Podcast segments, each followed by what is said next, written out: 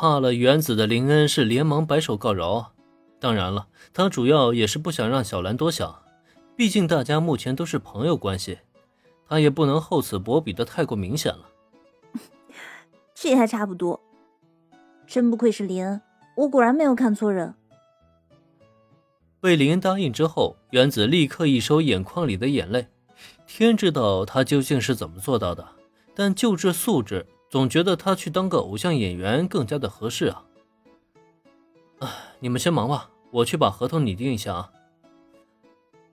搞定了原子之后，林恩看看时间，也快准备要关店了。那么就在此之前。他就需要先将大家的合同都拟定好，尤其是青音部四个女孩的签约合同，那可是需要他们今晚就带给家人看的呀。至于如何拟定合同嘛，虽然身边没有专业的律师，但却也可以从网上套用模板来做。当然了，更重要的是呢，这些合同中啊，没有任何的隐形条款，也没有那么多的弯弯道道，做起来呢也就更加的简单了。啊，这是给你们准备的合同。记得带回家之后啊，给你们家人好好看一看。如果有什么疑问啊，可以随时联系我，也可以联系左和子老师。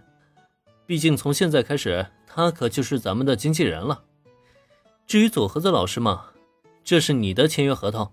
如果没有什么异议的话呢，你现在就可以签名生效了。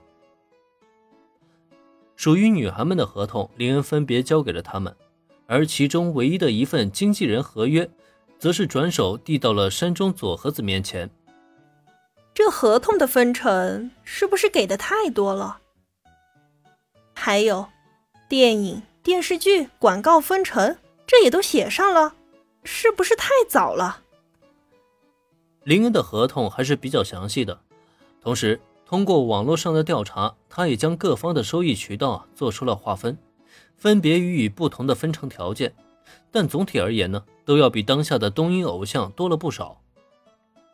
可以这么说，也只有最当红的明星艺人呢，才能拿到这样条件的分成比例。这也就难怪山中佐和子的表情啊会那么惊讶。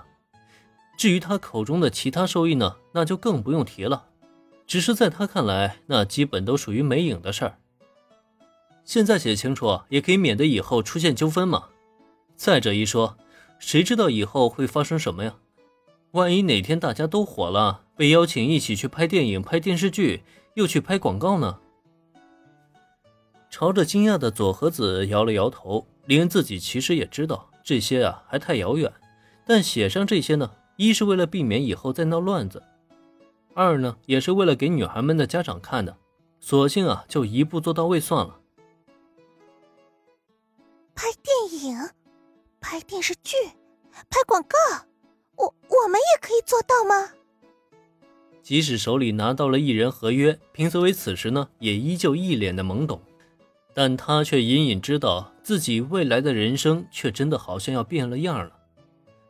电影、电视剧、广告，这些曾经只在电视和大荧幕上才能接触到的事情，自己竟然也能去做了吗？难道自己真的要成为大明星了吗？想什么呢？没有名气，没有实力，谁会来找你拍电影、拍电视剧啊？你呀，别给我想太多了，好好学习功课，好好练习乐器，这才是你现在的主业啊！记住啊，除了吉他的练习之外呢，课业成绩也不准落下，不然的话，等我们大家一起出去玩的时候，就留你一个人在家学习了，看你乐意不乐意。啊，不要啊好气又好笑的弹了平泽唯一个脑瓜崩。随着女孩大声的呼喊，今天的咖啡店也终于迎来了落幕。那么，也就在大家各自回家之后，林恩同学，我虽然答应当你的私人助理，但是这薪水你还是给我降低一些吧。我实在不知道我现在能做什么，拿这么多薪水，我总觉得不安心。大家都走了，林恩的身边只剩下小兰一个人。也就在这时，手里拿着雇佣合同的小兰是再三的犹豫，终于说出了自己内心的想法。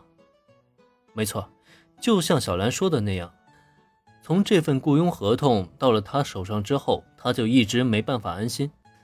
哪怕林恩这个合同上给出的薪酬并不多，与轻音部的女孩们都一样，都是五十万，可在他看来，这也实在是超出了他的能力范畴啊。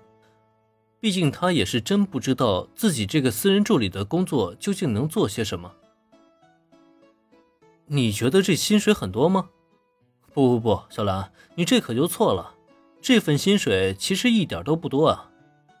毕竟你要知道，私人助理的工作可是很忙的，你需要时时刻刻在我身边，在我需要的时候呢，听从安排行事。这样一来呢，你甚至都不可能再拥有多少私人的时间了。现在你还觉得这份薪水很多吗？本集播讲完毕，感谢收听，免费不易，您的评论与分享是我坚持下去的最大动力。